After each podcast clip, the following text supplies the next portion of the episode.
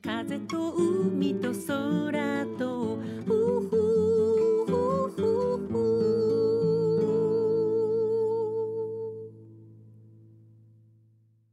皆さん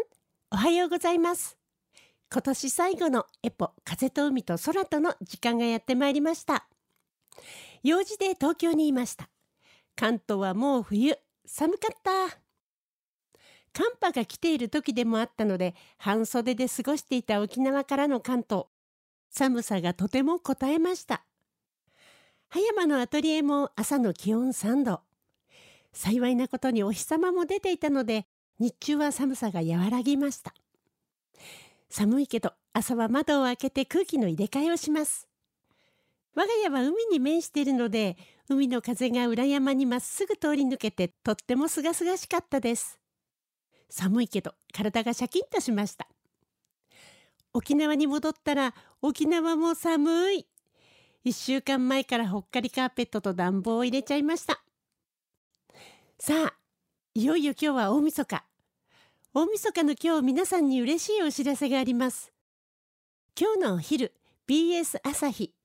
12時から14時まで先月放送になって大好評だったシティポップスタジオという番組の再放送があるそうです。ぜひご覧になられる方は見てくださいね。さあ、2023年、やり残したことを数えればすごくたくさんありますけど、今日は自分をたくさん甘やかしてのんびり過ごそうかなと思っています。紅白歌合戦と年越しそばの時間までは好きな映画でも見ようかな。この前買った温泉の粉。湯の花でもお風呂に溶かして何度も入って我が家温泉気分を満喫しようと考えています。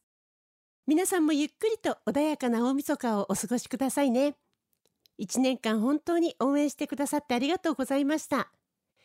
リスナーの皆様には心から感謝の気持ちをお送りいたします。あなたがありのままの自分でいられる時間。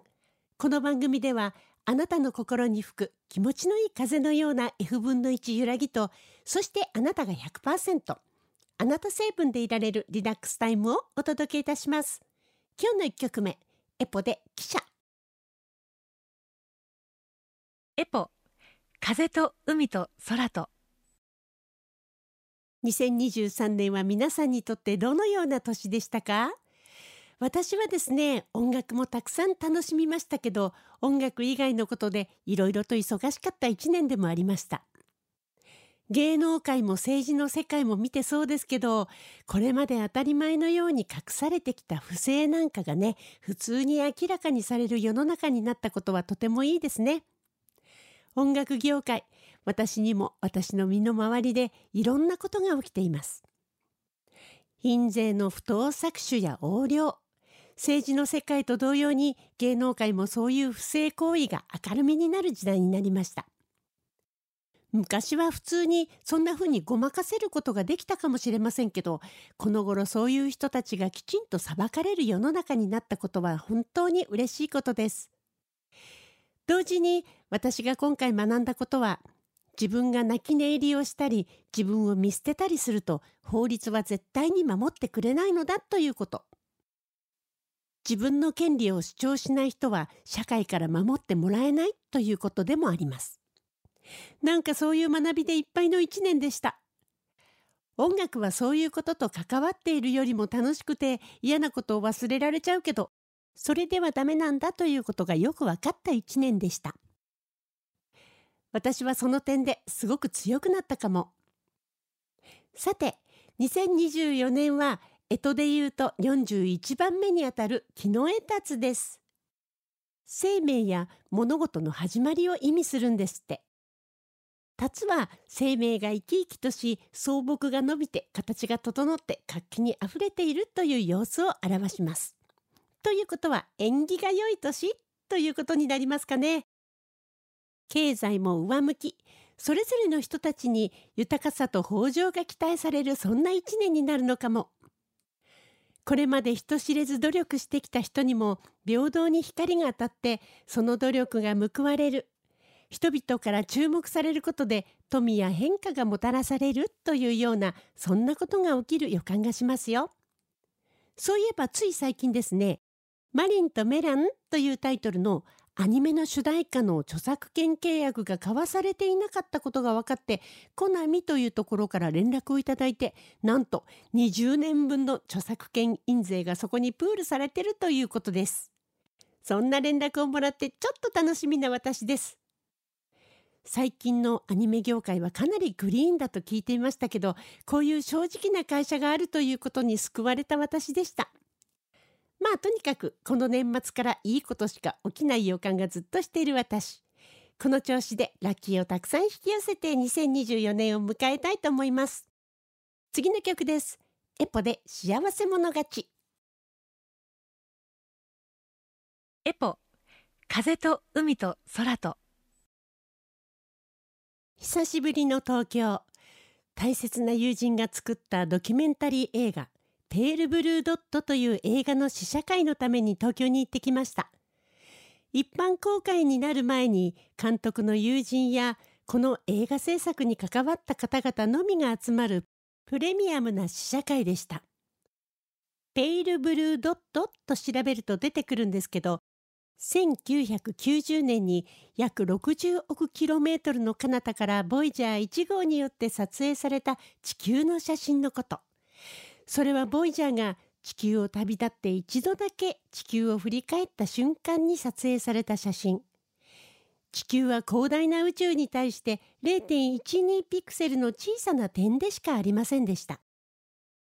撮影された地球が淡く青い点であったことからこの写真自体がペールブルードットと名付けられたんだとか。